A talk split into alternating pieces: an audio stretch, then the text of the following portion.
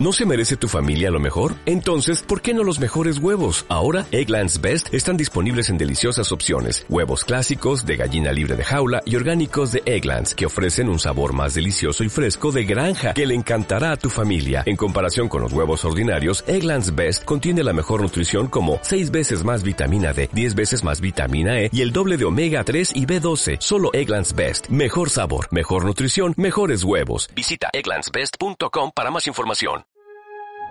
Las opiniones vertidas en este programa son exclusiva responsabilidad de quienes las emiten y no representan necesariamente el pensamiento ni la línea editorial de esta emisora.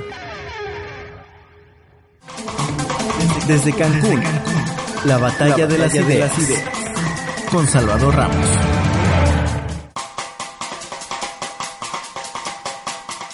Buenas noches, bienvenido a su programa desde Cancún, la batalla de las ideas. Hoy, como todos los jueves, estamos reunidos aquí en la cabina de la revista Luces del Siglo, en Luces de la Radio, para desarrollar el programa número 83, hoy 24 de, de mayo, 22, 23, estamos 24, ¿no? 23 de mayo del 2014.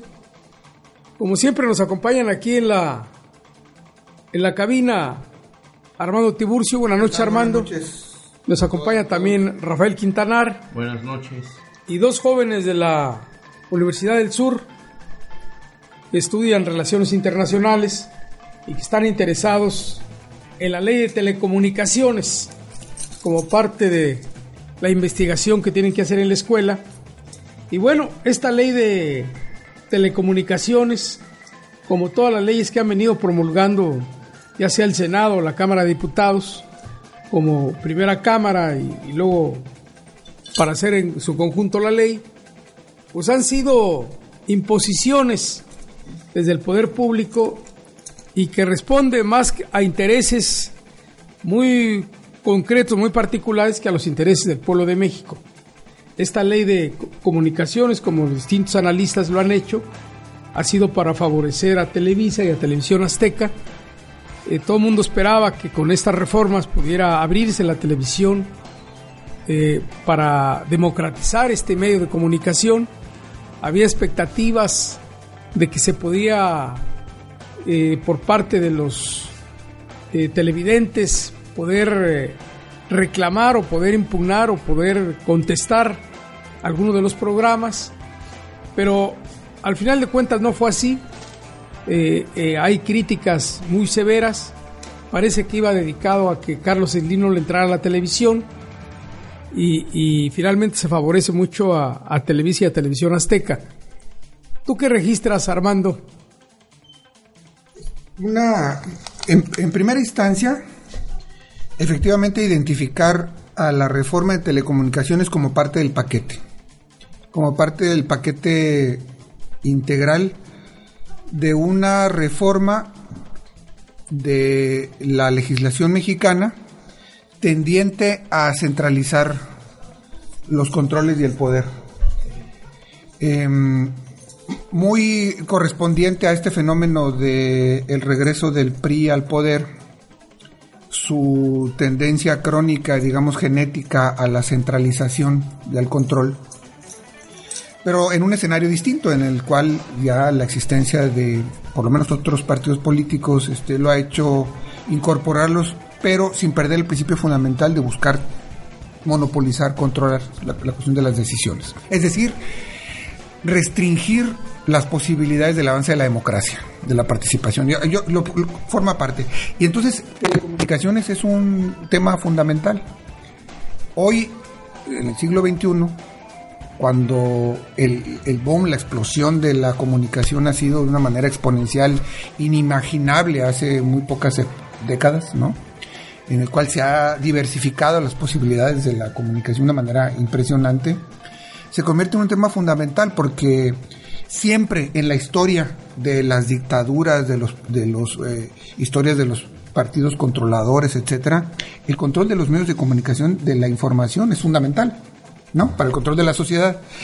Y en un momento en donde explota las posibilidades de la comunicación de tal manera de que se dificulta ese control, el internet, el WhatsApp, el lo, que ustedes me, digan, ¿no? pero todo por nuevas vías que son sobre todo comunicación satelital, entonces eh, implica para un gobierno de esta naturaleza buscar nuevas formas de cómo ejercer este tipo de control. Yo en ese contexto ubico la ley de telecomunicaciones. Podríamos pasar a ver ahorita lo de los detalles, pero creo que apunta en ese sentido. El ejemplo más claro fue que se llegó a decir que habría controles y hasta restricciones en el, en, el Internet, que es la gran este, carretera de la información, como se le ha llamado originalmente, ¿no? Entonces yo creo que apunta para allá. Y sobre esa base podemos ir viendo las particularidades sobre las cuales han hecho las propuestas de ese control. Sí, porque además, pese a, a las redes sociales y a todo el desarrollo de Internet, la mayoría del pueblo de México está guiado por la televisión, más por la televisión que por la radio. Y la televisión, pues como todos sabemos, no toca las puertas de la casa, sino está en la casa, está en la recámara, está eh, en el comedor, está en todas partes, incluso en lugares muy humildes, eh, está la antena de la televisión. Entonces, tienen un auditorio cautivo, pudiéramos decir, donde controlan la información, controlan, eh, dan sesgada el análisis que hacen,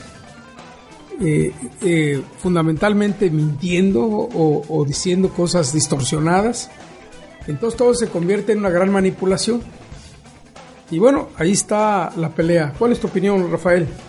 yo creo que aquí hay que también verlo en dos vertientes, diría yo. Uno, la parte del el interés económico, que eso se lo pelean los eh, grandes eh, monopolios que existen en México. Pero por otro lado, algo que sería muy importante resaltar es de que no hay ningún tipo de regularización al respecto en cuanto a lo que es la calidad del contenido que se, que se está presentando a, los televidentes y a, las, a los radioescuchas, ¿no? Y si pudiéramos hacer un, un estudio comparado con la situación que vivió en su momento Venezuela, que se le acusó mucho al presidente Chávez de no ratificarle una concesión de televisión eh, a una televisora de venezolana. Él ah, eh, presentó de manera muy clara y precisa los argumentos con los cuales era nocivo para la sociedad venezolana el poderles nuevamente entregar una concesión por mayor tiempo, porque argumentaba exceso de violencia, manejo de mucha difusión respecto a las drogas, a la pérdida de valores, a la violencia intrafamiliar, bueno, en síntesis pudiéramos decir que casi un 95-97% era nocivo para la sociedad y muy poco de carácter cultural, muy, muy poco de carácter eh, positivo de transmisión de ideas, de conocimiento que pudiera ayudar a fortalecer eh, de alguna manera eh, ese ese elemento que de alguna manera cuando se propone el Estado usar los medios masivos de comunicación como método de enseñanza lo puede lograr. Sin embargo, estas empresas solamente van por el dinero, por la presión política, económica y social y no están pensando en el fortalecimiento cultural ni, ni, ni, el nivel, ni fortalecer el nivel de conocimiento de la sociedad. A ver, ustedes, ¿cuáles son sus inquietudes en torno a este, este tema? Bueno, pues... Tu nombre y, le entras el tema, ¿no? Ok, sí. Eh, bueno, mi nombre es Eric Carrillo, soy de la Universidad del Sur, estoy haciendo un pequeño eh, trabajo estudiantil y estoy aquí con mi compañero. Mi nombre es Joel, muchas gracias por darnos la oportunidad de su programa y bueno, una de las de las cosas que nos llaman la atención sobre esta reforma que se quiere hacer y en lo personal quisiera hacer una pregunta. Eh, en esta reforma está haciendo un el Instituto Federal de Telecomunicaciones. Y me llama la atención porque cuando se hacen estas instituciones ya federales, prácticamente le están dando un cierto poder. Incluso en este reforma que se metió el Congreso estableció que este instituto será autónomo. Y en una pregunta que quiero hacerles es, creen que tenga demasiado poder o, demasiado poder para restringir algunas cosas, ya sea en la televisión, en el internet, en la radio, en revistas. Inicialmente se habló de un instituto que iba a tener cierta autonomía, pero ya en la práctica y, y, de acuerdo con la legislación no tiene ninguna autonomía. Depende de la Secretaría de Gobernación. Hay que recordar que desde hace muchos años la Secretaría de Gobernación venía controlando a través de la... De, de, no sé, era un instituto de radio y televisión. Venía controlando radio, televisión y cine. Pero luego hubo una serie de modificaciones donde se liberó eh, esas responsabilidades, pero hoy se ha vuelto otra vez a concentrar. Es decir, en lugar de ampliarse, de, de democratizarse esta institución para que tuviera un carácter más ciudadano y más autónomo, para que pudiera velar por un interés colectivo, hoy se convierte más en un órgano controlado por gobernación, lo que le resta cualquier posibilidad de, autonomía y, y, está sujeto pues a los vaivenes y a los intereses económicos que son los que rigen en este país, ¿no? Sí, eh, es muy probable, eh, tratando de contestar, el instituto, desde mi punto de vista, de acuerdo a las iniciativas como se están presentando, sí recibe las posibilidades, digamos, de tener aparentemente un control de decisión. Pero hay una, y así fue presentada la iniciativa de parte del presidencial, que fue quien, pero se le, eh, por, por propuestas, entiendo que del PRI mismo, se hace una modificación en la cual el instituto estaría obligado de alguna manera a escuchar la opinión, eh, y, entiendo que sería más el de la Secretaría de ahora de Comunicaciones y Transportes, ¿no?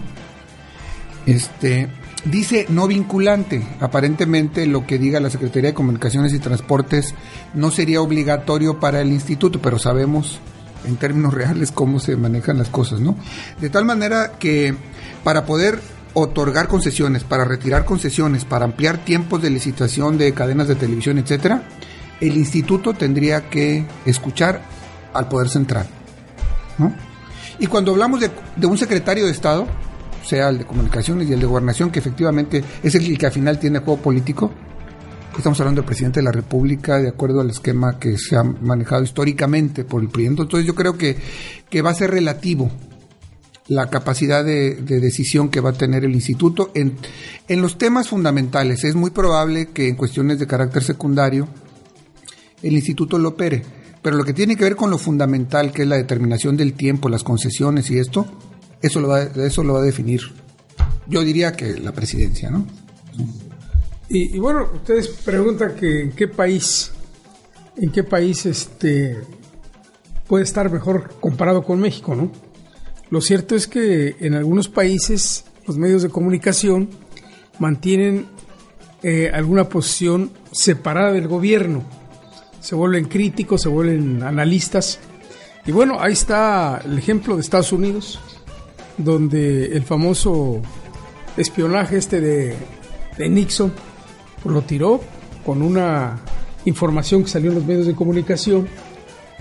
Y, y bueno, descubrieron que andaba espiando a sus contrarios y los tiraron, pero hoy nos damos cuenta a través de, distintas denuncias importantes como los norteamericanos a través de sus órganos de inteligencia espían a todo mundo, espían en México todo lo que sucede, todos los que usamos en teléfono celular, las computadoras, es decir, hay todo un espionaje y, y bueno, se han, se han filtrado información importantísima a los medios masivos de comunicación, pero pues tal parece que no sucede nada. Siguen con, con lo mismo. Eh, a veces le dan una maquillada, le dan una vuelta al asunto. Pero eso nos habla de la importancia que tienen los medios de comunicación masiva que mantengan independencia del poder económico y político y que realmente deben de representar a la sociedad como se dio en el caso de Quintana Roo, que el Instituto de Comunicación Quintanarroense eh, constituido en la época de Pedro Joaquín, pues tenía la intención de que fuera un instituto de la sociedad, que arrancara con programas de radio, luego de televisión, y la idea era de, impresos. Pero el gobierno lo agarró ahora como un mecanismo de control político y de propaganda política, y a sus opositores le cierra los micrófonos, este, y lo utilizan pues para propaganda gubernamental, no, no para que se puedan vertir ideas y se pueda por la, la sociedad debatir los problemas que nos aquejan todos los días y buscar la manera de resolverlo de la mejor forma, ¿no? Pero creo que aquí hay que verlo también, creo que el tema de la telecomunicaciones no es un tema aislado de la realidad política y social que se vive eh, en, el país ¿no? o en ningún otro de los países. Esto responde también a un sistema de control ¿no? y importantísimo de aquello de que el cuarto poder, ¿no? el manejo de la comunicación. Y, esto creo que se va a ir eh, de alguna manera eh, controlando, modificando, hasta diría yo dándole un mejor uso en la medida en que tengamos una sociedad eh, con un nivel educativo mayor, con un nivel de información mayor, con eh, la claridad de, la importancia que tienen precisamente los medios masivos de comunicación y donde la sociedad misma se involucre precisamente en cambiar, transformar, controlar, modificar todo este tipo de situaciones y, no nada más el tema de las telecomunicaciones, ¿no? Estamos hablando desde garantizar el cuestionamiento de la rendición de cuentas en el ejercicio del presupuesto y todo lo que tiene que ver con el ejercicio de gobierno, porque si la sociedad misma eh, que le sigue dando o sigue siendo comparsa de estos grandes monopolios, eh, dándoles el famoso rating a sus programas eh, torpes, tontos, este, hasta cierto punto bobos, como Laura Bozo y, y todo. Bueno, no hay, yo creo que no hay un programa defendible, ¿no? que te plantee un tema de carácter cultural o, de, o, de cuestiones sanas, familiares o de jóvenes que puedan ser eh, programas que hagan pensar, participar, involucrarse de manera importante a los jóvenes, creo que en esa medida en que la sociedad siga siendo rehén de estos absurdos que plantean los mismos medios masivos de comunicación, por más leyes, por más árbitros que existan, no va a haber un cambio, ¿no? Porque al final de cuentas los árbitros sabemos muy bien que son parciales y que responden a un interés particular. Y los únicos que pudieran hacer que las cosas cambien es la sociedad misma. Vamos a un corte y regresamos.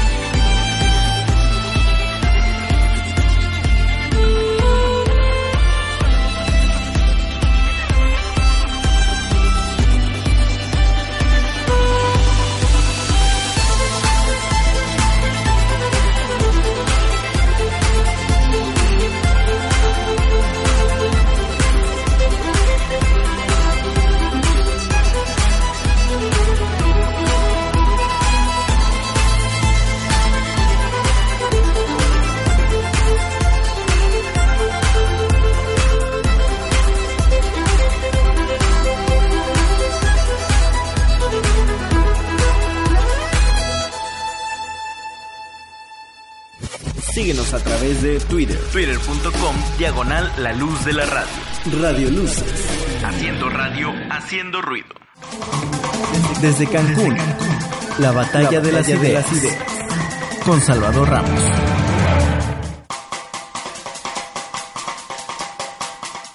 Regresamos a nuestro programa La batalla de las ideas. Pues este asunto de las telecomunicaciones, como decía Armando y Rafael, pues están en el marco de una serie de reformas regresivas de control político, de actitud antidemocrática, de manipulación en contra de los intereses generales de un país y del pueblo. Y entonces no se, no se puede esperar nada bueno, ni, ni nada de lo que se... Al principio había expectativas de que los usuarios de la televisión de la radio pudieran eh, contestar o exigir alguna explicación o algo que pidiera la interlocución, pero no, no hay esa posibilidad. Como tampoco hay la posibilidad que haya una democratización, que hubiera varios canales, que hubiera otras opciones. Estamos atrapados eh, fundamentalmente en los cables que hay que pagar, la televisión, la televisión de no, el que no tiene cable pues ve muy poco y entonces estamos atrapados en eso. Y bueno, es parte de la lucha de la sociedad. Por eso también, pues como esta radio que es por internet, no tenemos limitación de nada. Lo único que necesitamos es promoverla y hacer que la gente participe, que pregunte. Pero esa es parte de las batallas que se tienen que dar en el país, como se está dando en otros temas. El tema de la reforma energética es, un tema latente, todavía está en discusión. Las leyes que, que la van a regularizar no, no han salido, ya hay adelantos. Y bueno, ahí está la última información donde Pedro Joaquín Colbert, secretario de Energía y, y oriundo de este estado, pues tiene intereses económicos en gasolineras y en estaciones de servicio. Y eso pues rompe con, con el, el, el ser juez y parte. Y yo decía la senadora Dolores Padierna que en la reglamentación están tratando de eliminar el, el tema de, de, incurrir en delito a los consejeros, caso concreto de Pedro Joaquín, de, que tengan intereses en, en, concesiones o en algo. Es están tratando en esa ley secundaria de desde ahora exonerarlos de que no cometa ningún delito.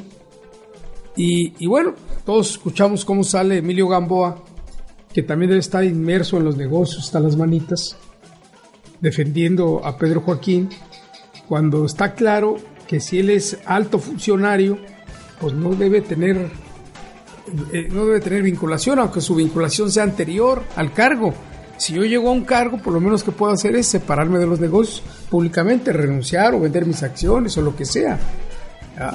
Pero, pero yo creo que aquí todo pareciera que están haciéndole el trabajo sucio el gobernador Roberto Borge, sobre todo en esta en estos tiempos donde ya empiezan a darse los acomodos preelectorales para las propuestas de candidaturas, porque sería muy preocupante que nuestros, bueno, los representantes en el Senado eh, no tengan la información al día de quiénes son los funcionarios que ocupan los cargos a nivel federal. Y yo creo que es voz populi de toda la vida el hecho de que Pedro Joaquín y su familia están metidos en ese negocio desde hace mucho tiempo. Y curiosamente, después. Pero ese no es el problema, el problema no, no, es no, que no, cuando pero- él nombra secretario, Pero es que No puede continuar con lo el- mismo. El gran problema es que lo dejaron transitar por lo más importante que era sacar adelante la reforma energética. Entonces pareciera que ahora que ya logró sacar la reforma energética y alguien tiene que pagar el costo político, pues matan dos pájaros de un tiro. Quitan del camino a Pedro Joaquín y por otro lado, pues el tema del que tenía que pagar el costo político ya no va a estar. ¿no? Y curiosamente sale en este momento después de su llegada aquí a Quintana Roo. Pero sin embargo, eso no quiere decir que no tenga que renunciar por el tema, nada más por la simple y sencilla razón de que se puede prestar a cualquier tipo de desconfianza. Lo que es cuestionable es el momento y la forma en que se da en este momento, ¿no? Es lo pero, que... pero lo que pasa es que ya la desconfianza está con el gobierno, ¿no? O sea, no sé si hay alguien No, no, en no. este país que tenga confianza en algún funcionario público. Ni en los diputados, ni en los senadores, ni en los presidentes municipales, ni en los gobernadores, menos en el presidente de la República. Es decir, es tal el desconcierto de la sociedad de tanta corrupción y tanta impunidad que, que yo creo que ya no es un problema de confianza, ¿no? Y lo otro, yo no creo que vaya a renunciar. Es decir, eh, hay que recordar que este gobierno, siguiendo la enseñanza de Carlos Salinas, ni ve, ni nos ve, ni nos oye, ni siente nada lo que está pasando, ¿no? Viven en un mundo ajeno totalmente, como si, como si no existieran todos los problemas que hay cotidianos, ¿no? Armando. Eh, tuve la oportunidad de, de ver con cuidado las declaraciones de Dolores Padierna con relación al tema, que fue lo que estalló a nivel nacional, ¿no? Pidiendo la renuncia del secretario de Energía, eh, aduciendo que existe eh, conflicto de intereses, dado que tiene eh, acciones en diferentes empresas, principalmente son gasolineras y una distribuidora de combustibles en Cozumel, cosa que efectivamente lo viene haciendo familiarmente desde hace, aducen ellos aproximadamente 50 años, de manera familiar, cosa que no lo vieron a la hora que lo nombraron secretario, por cierto. Y ella dice que la ley de responsabilidades de los funcionarios públicos, de los servidores públicos, establece que no puede haber ningún tipo de vínculo económico formal de ningún funcionario con relación al tema en el cual está. No, hasta cuarta generación incluso lo establece la ley. generación, o sea que Yo creo que en ese sentido a los hijos y al ha- hay una razón, ¿no? En ese sentido hay una razón legal que tiene que revisarse si queremos que, que las cosas se hagan en el cumplimiento de la ley. Y efectivamente aparece hasta hoy. El problema, y, y eso, y en eso yo comparto con, con Rafael el comentario, es lo descubrieron hasta hoy, se descubrió hasta hoy. No, bueno, ¿no? lo que pasa, lo que pasa es que hay que recordar Federalmente que diciendo, hubo ¿no? una especie de auditoría que Dolores Padrina tuvo la gentileza De revisarla, revisar en de revisarla. Pero seguramente que ahí están otros funcionarios. Los, eh, porque eh, la información sale de un reporte de la propia Secretaría de Energía. Hay una auditoría que se hace el gobierno federal y es una auditoría ya presentada incluso el año pasado. Lo que quiero decir es que tiene jiribilla política y de eso no nos quitemos el asunto. Ahora, yo, lo dejaría en términos eh, legales en esa parte. Tiene razón, yo creo, Dolores, de que hay una un conflicto de intereses y eso no puede ser. Sobre todo cuando ser, no, se es propietario de las gasolinas. No estamos hablando estrictamente de un negocio privado. Estamos hablando de concesiones, son franquicias. ¿no? Nadie es propietario de la distribución, ni siquiera la distribución de la energía en México, de la gasolina. Se es franquiciatario. Por lo tanto, el propietario es Pemex, que depende de la Secretaría de Energía y por lo tanto es negociante de una de una empresa que está vinculada a la secretaría que él dirige. En ese sentido, sí hay un conflicto de intereses, según mi, mi interpretación, ¿no? Lo que yo creo que es un exceso de parte de, de la senadora, es decir, que eso explica el, el intento privatizador del secretario de Energía para, para él verse beneficiado con eso. Me parece absolutamente eh, eh, poco exagerado, digamos, ¿no? Eso, eso no tiene trascendencia. Creo que... pe- Pero, pero ¿en qué tiene razón? Lo que ¿En qué, en quizás- qué tiene razón? Lo que se- quizás sí tenga trascendencia es la torpeza de Emilio Gamboa cuando dice que no corresponde a una senadora juzgarlo, sino que a la autoridad competente. Entonces, un senador tiene voz y voto No, para opinar sobre los es- problemas de este país. ese es un exceso sobre el exceso. Ese sí se me hace que es una torpeza política. Decir, no, no, ella no, que sea la autoridad competente. Espérate, si no, todavía no hay sí ha abierto ningún proceso. Pero un senador y un diputado que no puede hablar públicamente, denunciar a un funcionario, pues está perdido, ¿no? Pero abre, pero abre con eso, aunque sea un exceso, que yo digo que lo es de parte de Dolores, abre un tema que creo que hay que analizar en algún momento con mayor cuidado, lo que implica la participación privada en el sector energético para el futuro. ¿eh?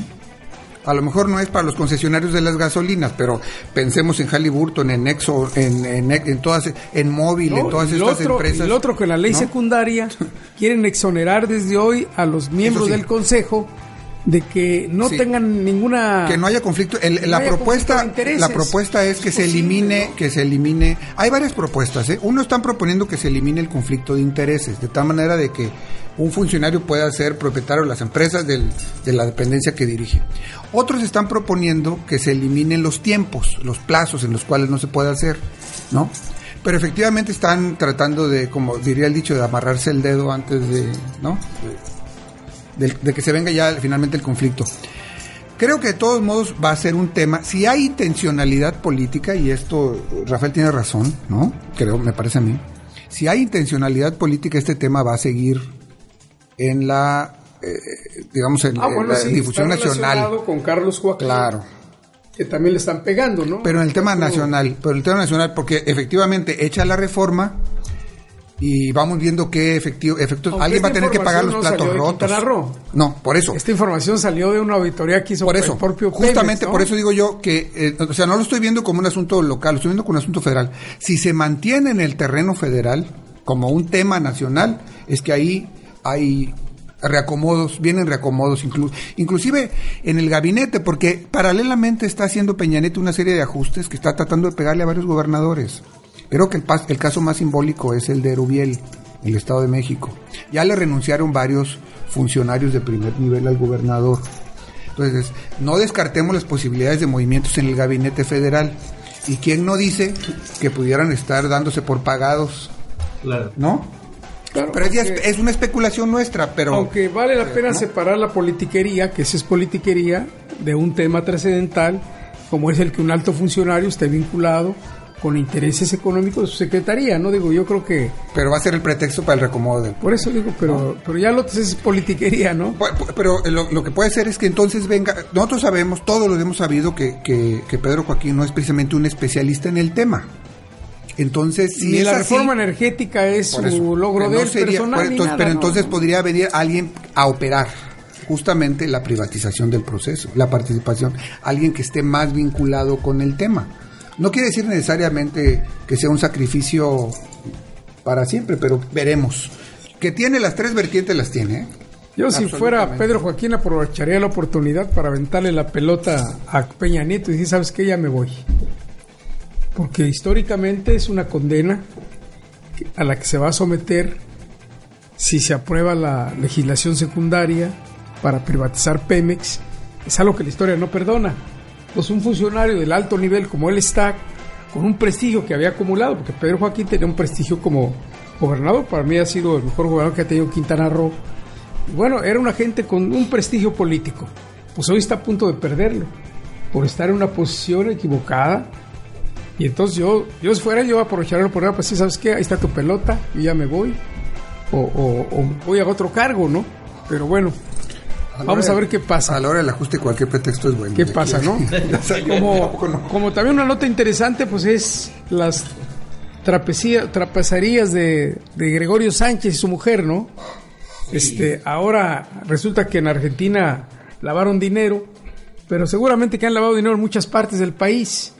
Eh, eh, su conducta delictiva de Gregorio Sánchez, pues ya la veníamos eh, revisando desde el inicio que lo hacen candidato y que se le notifica a la gente del Comité Nacional del PRD, pero que habían hecho acuerdos económicos con Gregorio y ahí sigue, ¿no?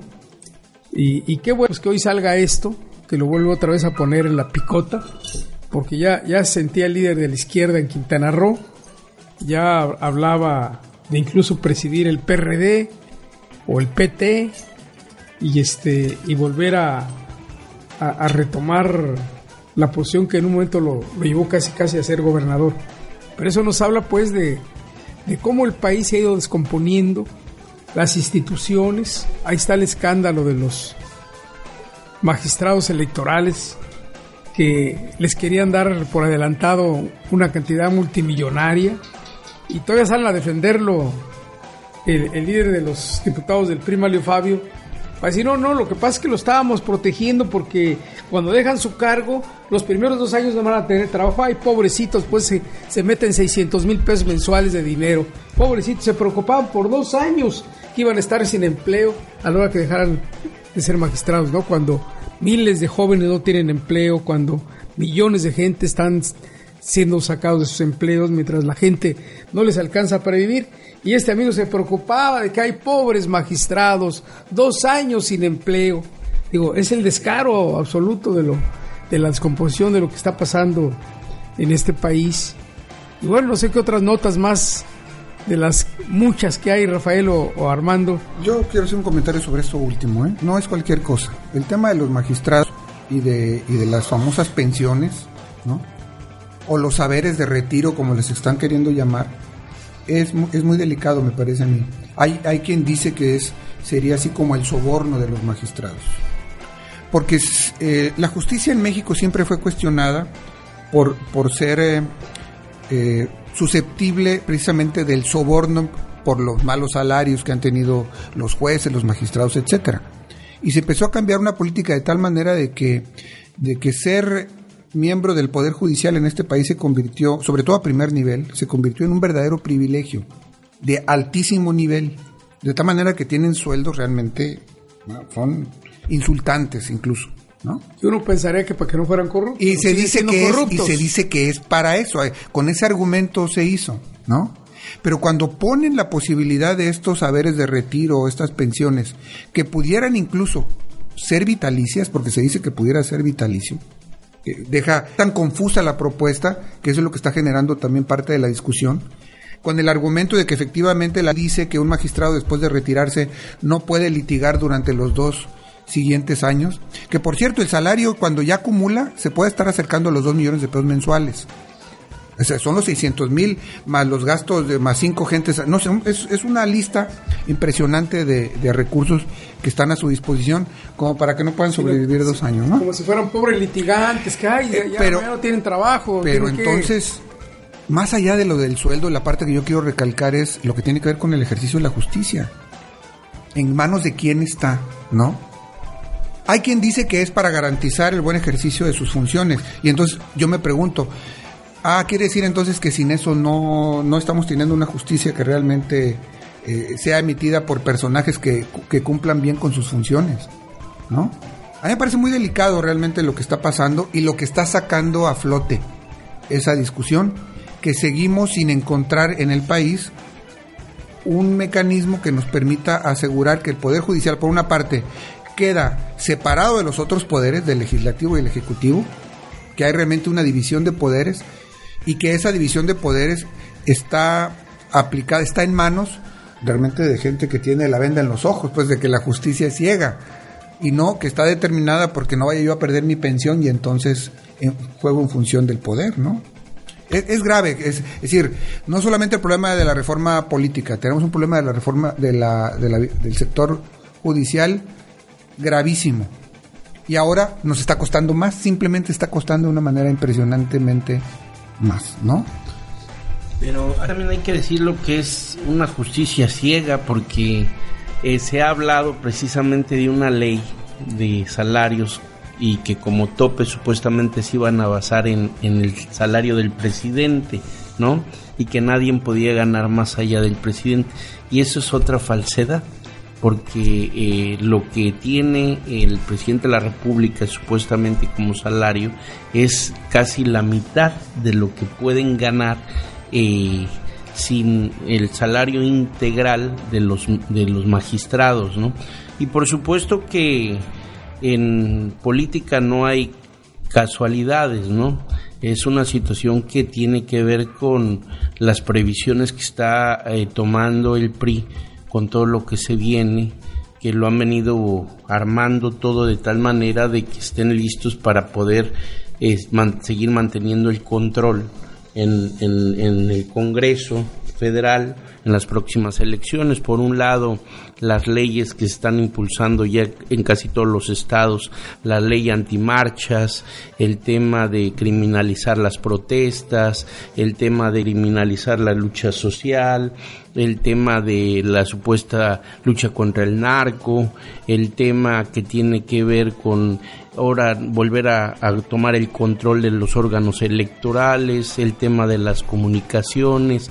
Bueno, están preparando todo de tal manera de que nada se mueve, nada cambia y ellos tendrán el control absoluto de todo y obviamente en esa misma medida están garantizando y blindando la red de, la, red de complicidades para que nadie ponga en riesgo su parte que le corresponde, ¿no?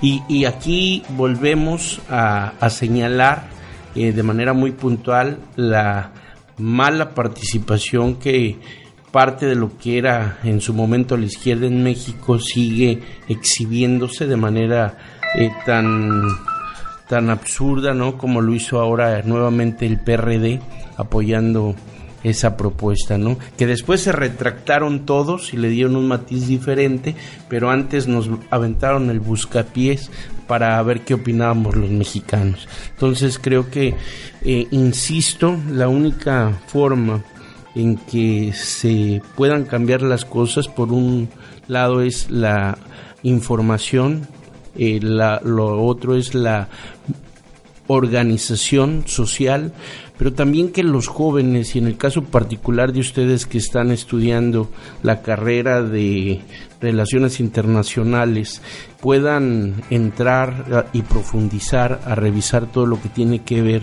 con los tratados internacionales, como es el Tratado de Libre Comercio, el ALCA, el Plan Puebla-Panamá, el Plan Mérida, y todos estos tratados que han de alguna manera desde hace muchísimos años maniatado a nuestro país y meterlo en una etapa de subdesarrollo, ¿no? Y que nos pone de manera subordinada ante los intereses imperialistas y que hoy en día podemos ver que otros países que se encontraban se encontraban en condiciones muy adversas y diferentes a las de México, que estaban en condiciones difíciles como Bolivia, hoy están planteándose y ya se especula de que puede ser una potencia también en muchas de las de las áreas Bolivia con las decisiones que viene tomando su presidente Evo, Morales. ¿no? A ver, ¿qué otra inquietud tienen ustedes a ver sobre ese tema o sobre algunos otros, ¿no? Eh, sí, también sobre algunos otros. También queremos dar unos pequeños puntos acerca de cómo es la, cómo están censurando un poco la, las todas las televisoras en otros países, por ejemplo en Turquía, hubo manifestaciones de para derrocar al, presidente eh, que en este entonces, bueno, todavía continúa siendo presidente es Erdogan hubo muchísimas manifestaciones y a pesar de eso no lograron quitarlo. También hay muchísima censura por parte del gobierno chino, pero desde mi punto de vista creo que está un poco bien el que el gobierno chino haga esta, este tipo de acciones, ya que pues, como ya sabemos, China es uno de los países que más población tiene y pues es un poco peligroso que muchísimas personas traten de desestabilizar el, el gobierno del Partido Comunista Chino.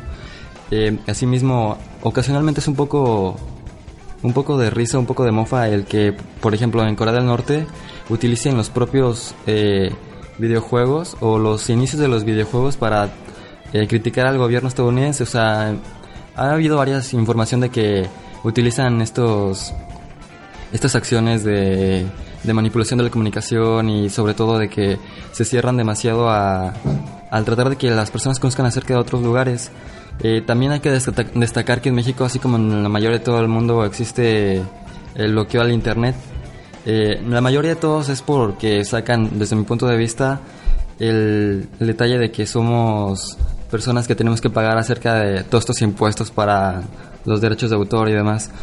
Eh, por ejemplo, también existe la NSA, que es este, esta organización estadounidense en la cual se ha encargado de espiar a todos los países y muchísimo más a nosotros que somos sus vecinos. Eh, también este conocidísimo eh, personaje Julian Assange que, filtró todo, toda la comunicación, todos los, eh, cordones oscuros que tenía el gobierno estadounidense, donde incluso hubo muchísimos problemas con, con Angela Merkel por las mismas circunstancias de que el gobierno de Alemania se enteró que el estadounidense lo estaba espiando gracias a estos lazos que pudo llegar a soltar Julian Assange. Eh, su exilio después en Rusia y pues también mencionar que la comunicación es muy importante para, para todo país y sobre todo para que se organice. Ya lo vimos nosotros con el, en el caso de 132 que todo se vio, todo se dio por, por medio de, de, medios alternativos a la comunicación que no eran exactamente las televisoras, en el que nosotros como jóvenes dimos en parte muchísima cuenta de que nuestro gobierno no decía tal cual las cosas como en realidad eran. Y pues citar a, no recuerdo si era Luther King o, o, Malcolm X el que decía que la televisora puede hacer que, que el verdugo parezca la víctima. Y pues una pregunta para, para ustedes es que creen que existe alguna competitivi- competitividad en, la- en el sector de la telecomunicación en México. Eh, ¿Alguna competitividad? sí. No, pues no existe más que una voluntad torcida de Peña Nieto y sus compinches de, de, de seguir fomentando intereses económicos de un, de un grupo, ¿no? Decir, no, no hay... Las reglas no están claras para que la gente pueda entrarle a, a la competencia por los canales de televisión o de radio. Es decir, todo parece indicar que, que van a seguir los mismos intereses, ¿no? Sí, sobre todo la, la, la calidad del- de la televisión, o sea, son completamente, completamente denigrantes. Incluso, o sea, el simple hecho de ver Laura en América y todo. No, no, perdón, que ya le cambiaron el nombre, que ahora es Laura. Laura. Sí, Laura. Eh, pues sí, es muy, muy deprimente. Hace tiempo estaba conver- conversando con un amigo que es argentino y él pensaba que Laura era de aquí, de México, y pues eso sí como que, sí, sí, sí, fue muy, muy vergonzoso. Eh, y también mencionar que pues si la televisión no, no nos permite este tipo de manifestaciones, pues obviamente todas las, las alternativas son internet. Y pues también con esta reforma de telecomunicaciones estaba hablando si, si se iba o no a, a censurar. Y es lo que nos preocupaba a nosotros como, como jóvenes, además de que pues los derechos de autor ya saben estar bajando música y todo tipo de cosas. Eh, nos recuerda un poco a la, a la ley SOPA que hubo hace cerca de dos años. es. Ujú, ujú. Y Bueno, igual otra pregunta eh, que igual nos llama la atención sobre estas iniciativas en la reforma de telecomunicaciones es de que este si estas nuevas reformas incluyen o excluyen en las necesidades que la sociedad demanda en las telecomunicaciones son serán las necesarias o prácticamente como siempre es solamente eh, por el por el dinero podría decirse Yo, yo tengo algún, un comentario rápido a ambas cosas que se, se vinculan. Cuando tenemos un país en el cual uno de los capitales más poderosos como el que representa Slim no puede entrar a la competencia de la televisión, eso nos, nos dice si hay el nivel de competitividad que hay o no, ¿no? Cuando teóricamente la reforma de, telecomunicaciones dice que el instituto, justo de lo que estábamos hablando, tendría como una de sus funciones evitar la monopolización.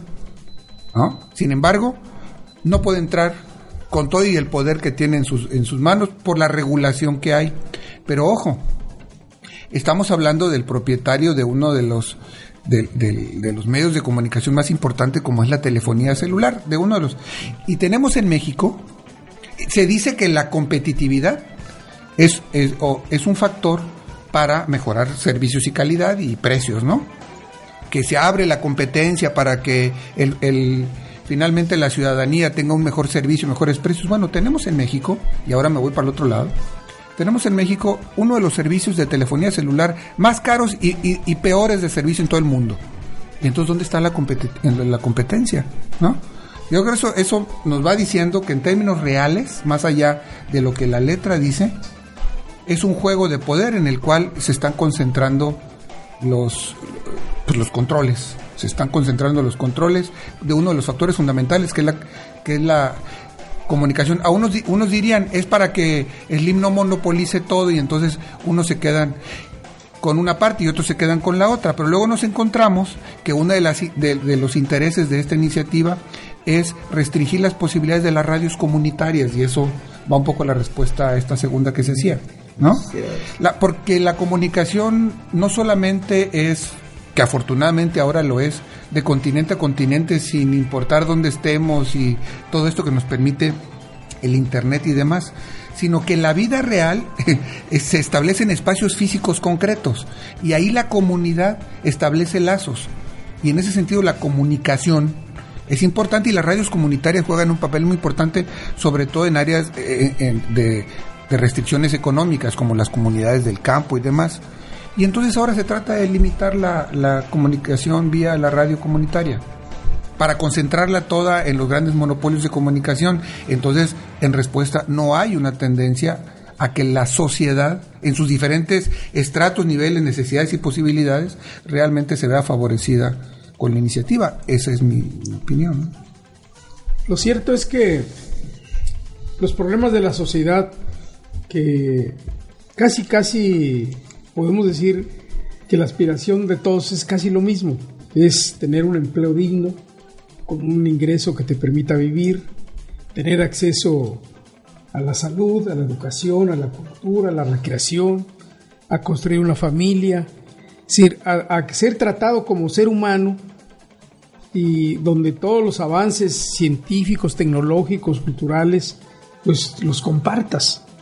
Pero lamentablemente la lucha de clases que hay en México y en el mundo, donde la riqueza se acumula en unas cuantas manos, Hoy, hoy salen estudios terribles donde, que por cierto, hay una nota ahí que comentaban días pasados, Broso, no sé si la vieron, de una comunicación que saca eh, el, creo que es Profeco, donde hace una caracterización de categorías de la sociedad, de una sociedad baja, baja, muy baja, medio baja, alta baja y alta alta, donde dice que la gente eh, tiene eh, un 5% que no sabe, no recuerda cuándo tuvieron su riqueza y, y, cómo la obtuvieron.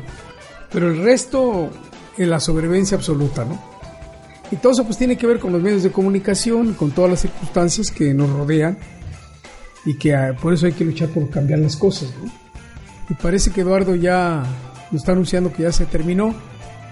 ¿Verdad? Pues entonces nos despedimos.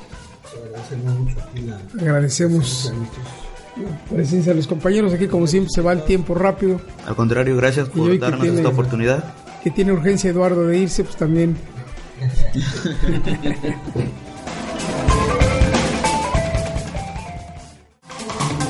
Desde Cancún, la batalla, de, las ideas con Salvador Ramos. Las opiniones vertidas en este programa son exclusiva responsabilidad de quienes las emiten y no representan necesariamente el pensamiento ni la línea editorial de esta emisora.